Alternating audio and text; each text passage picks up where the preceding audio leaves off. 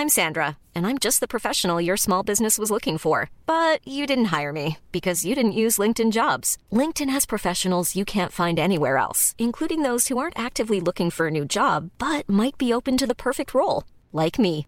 In a given month, over 70% of LinkedIn users don't visit other leading job sites. So if you're not looking on LinkedIn, you'll miss out on great candidates like Sandra. Start hiring professionals like a professional. Post your free job on linkedin.com/people today. Das Olympia-Update. Präsentiert von Sportradio Deutschland. Es gab bereits die erste Medaille für das deutsche Olympiateam. Katharina Althaus gewann von der Normalschanze im Skispringen die Silbermedaille. Und äh, ja, sie war ganz nah dran an Gold. Das muss man schon sagen. Nach dem ersten Durchgang hat sie noch gefühlt. Und sie hat äh, bei Eurosport nach dem Springen gesagt, wie sich denn jetzt für sie diese Silbermedaille anfühlt. Ich freue mich mega, dass ich eine Medaille hier gewonnen habe. Das war nicht der einfachste Wettkampf. Aber ich glaube, ich habe zwei richtig, richtig gute Sprünge gemacht und ähm, ja, ich freue mich einfach mega.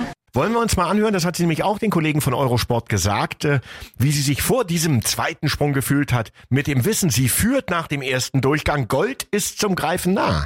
Es war wahnsinnig da oben. Ich war schon ziemlich nervös, aber ich wusste, ähm, dass ich es kann und ähm, ich habe, glaube ich, auch nochmal einen richtig guten Sprung gezeigt und ja, ich freue mich einfach mega. Also das klingt jetzt wirklich nach ungetrübter Freude und anschließend ist sie dann bei Eurosport auch noch richtig emotional geworden. Hallo Schätzle, hallo Mama, hallo Familie, hallo Flamengo Mädels. Vielen, vielen Dank fürs Daumendrücken, vielen Dank an alle Fans, alle Freunde, Verwandtschaft. Ähm, ohne euch würde ich jetzt nicht hier stehen und danke einfach. Also ein richtig starker Auftakt der deutschen Olympiamannschaft in diese Olympischen Spiele, die Winterspiele von Peking. Äh, Fällt mir auch immer noch ein bisschen schwer. Peking, das ist einfach kein Wintersportort. Also das, das finde ich so absurd. Warum kann man denn nicht die Winterspiele da machen, wo Winterspiele zelebriert werden, wo die Leute Wintersport leben, wo alle mitfiebern, wo alle mit dabei sind und nicht selbst die populärsten Sportarten nochmal erklärt werden müssen, weil all die Leute, die da sein dürfen, überhaupt nichts davon verstehen, sich auch nicht dafür interessieren und es denen eigentlich auch völlig egal ist. Das Thema haben wir nicht nur bei Olympia, das haben wir auch beim Fußball mit einer WM in Katar, das haben wir auch beim Handball mit einer Oh ja. Europameisterschaft in äh, der Slowakei und Ungarn. Das war auch umstritten. Also es geht immer mehr in die Richtung und das ist schade. Aber ich freue mich viel mehr und gucke auf das Sportliche, wenn man diesen Ton von äh, Katharina Althaus hört, wie sie da mit den Tränen kämpft und wie sie sich freut. Ganze 2,2 Punkte haben gefehlt, um Gold zu gewinnen. Aber ich freue mich darüber, dass sie sich freuen kann und wirklich das genießt. Du arbeitest da so lange drauf hin und das hat sie sich verdient. Deswegen feiert heute das deutsche Skispringerteam der Damen hoffentlich ordentlich, bevor es dann weitergeht bei den Olympischen Spielen. Auch die Herren der Skispringer waren im Einsatz, war nur Probe, also erstmal Probedurchläufe. Karl Geiger ist der Beste gewesen, wie so oft in dieser Saison. Allerdings, wenn man auf den Platz guckt, dann ist das doch unerwartet enttäuschend, kann man sagen. Der beste Deutsche nur auf Platz neun. Da haben sich die Skispringer deutlich mehr vorgenommen für die Olympischen Spiele. Und wir hören mal, wie Karl Geiger den Sprung bei Eurosport eingeordnet hat. Es ist auch ein bisschen auffällig, dass das ganze Team Probleme hat. Also irgendwo haben wir da ein bisschen einen Hund drin, weil ja, wechselnde Windbedingungen. Ähm, man braucht hier mega Glück, aber von denen Sprünge haben wir sicher, hat jeder mal gut gehabt, aber bis jetzt ging es noch nicht so runter. Und da müssen wir, da müssen wir dran arbeiten. Ja, das ist äh, die Einschätzung von Karl Geiger. Und das ist das Einzige, was mich bei diesem Sport so ein bisschen stört, ist diese ewige Windthematik. Und äh, um das ist jetzt gemein, aber wenn ich Tom Bartel höre, wie der sagt, und jetzt wird der Wind wieder schlecht, bevor die Deutschen springen, ich will das nicht mehr hören. Ja, das, äh, das ist auch, das kann gar nicht sein. Das kann ja nicht sein, dass immer der Wind nur schlecht ist, wenn die deutschen Athleten auf dem Backen sitzen.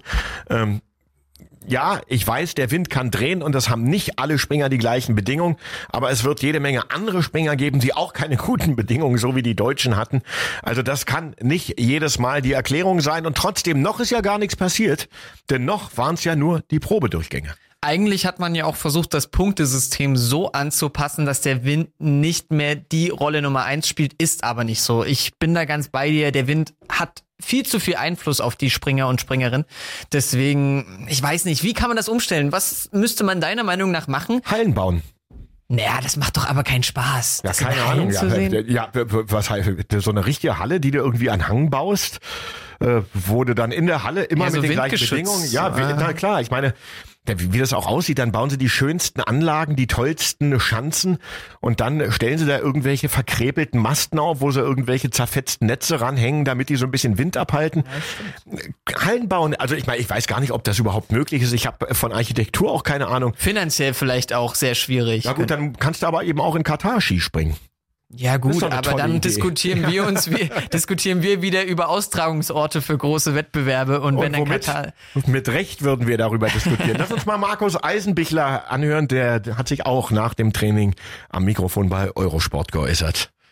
Ich werde mein Bestes versuchen. Entweder es funktioniert oder es funktioniert. Äh, Mit Erwartungen oder Hoffnungen braucht man da gar nicht hergehen. Man muss einfach seine Sachen machen, einen guten Sprung machen, auf Windglück hoffen und dann das am besten zweimal haben.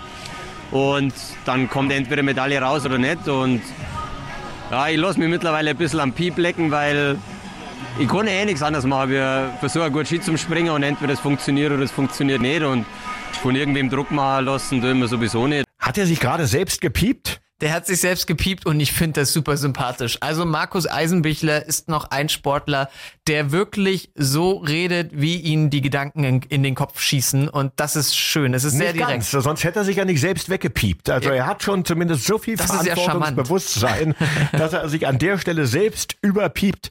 Aber ich finde ich finde den grundsätzlich sympathisch. Ich finde auch seine Reaktion, wenn der schlecht springt, dann ist er enttäuscht und sagt das auch.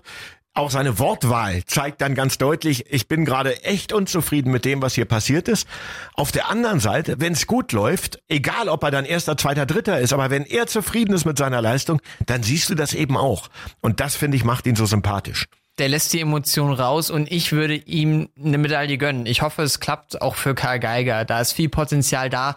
Also ich würde die deutschen Skispringer nicht abschreiben. Du hast es gesagt, Quali ist durch, die lief jetzt nicht gut.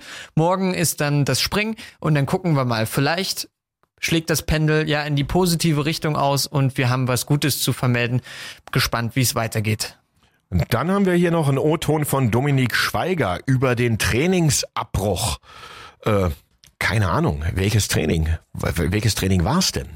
Dann schauen wir doch einfach mal rein. Dominik Schweiger, ich glaube, das klingt nach Ski. Ja, also, Ski Alpin, das ist klar, aber ist es Abfahrt, ist es Super G, ist es, äh, sind es die technischen Disziplinen, sind es die Speed-Disziplinen? Willst du noch mal kurz raten, was denkst du denn? Also Ich ist, sag äh, Slalom. es ist Abfahrt. Ist Abfahrt. Ja. Siehst du, also, weil das ist natürlich immer was ganz anderes, ob der Wind bei der Abfahrt bläst und du mit 150 Sachen den Berg runterrutscht und irgendwie gerade 50 Meter durch die Luft fliegst und dann eine Böe kommt oder ob du eben im Slalom runterfährst. Äh, Deswegen hat mich das interessiert. Hören wir doch mal an, was der Kollege Dominik Schweiger zu diesem Trainingsabbruch zu sagen hatte im Anschluss. Unser Vorschlag wäre gewesen, wir fahren den oberen Teil halt Vollgas und dann können wir abschwingen, da wo halt wirklich der Wind war. Ähm, wir haben versucht zu diskutieren mit der FIS, die wollten es nicht annehmen. Ähm, ja, wie gesagt, von unserer Sicht aus ist es jetzt nicht ganz fair gelaufen. Ähm, die Sportler oder die Skifahrer, wir wollten eigentlich alle fahren und von dem her äh, es hätte jeder sein Risiko selbst in der Hand gehabt auch. Also wer riskieren hätte wollen, hätte es gemacht, aber ich glaube, da waren wir alle der gleichen Meinung und äh, wir wären wie gesagt fahren gern, hätten im Mittelteil dann abbremst, wo es halt windig war und dann, ja, schade. Fette Bässe im Hintergrund. Und wer es riskiert hätte wollen, hätte es gemacht. Ja, Kann also man grundsätzlich, glaube ich, so sagen, oder?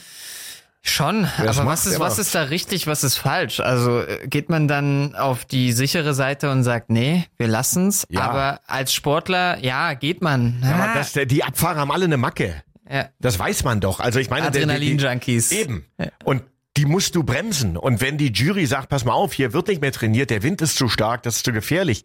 Also Bilder von verletzten Sportlern, die gibt es sowieso Gerade bei Olympischen Spielen ne? immer. Aber gerade in der Sportart und ich kann mich an so furchtbare Bilder erinnern, das braucht nun wirklich kein Mensch und schon gar nicht gleich zu Beginn.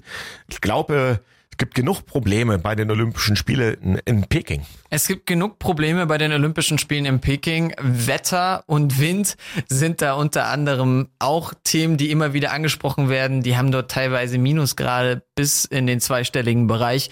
Und äh, ja, das Windpendel schlägt dort auch immer wieder aus. Mal gucken, wie das die Sportler und Sportlerinnen weiter beeinflussen wird. Das Olympia-Update. Präsentiert von Sportradio Deutschland. Hi, this is Craig Robinson from Ways to Win, and support for this podcast comes from Invesco QQQ, the official ETF of the NCAA. Invesco QQQ is proud to sponsor this episode and even prouder to provide access to innovation for the last 25 years. Basketball has had innovations over the years too. We're seeing the game played in new ways every day. Learn more at Invesco.com slash QQQ. Let's rethink possibility. Invesco Distributors, Inc.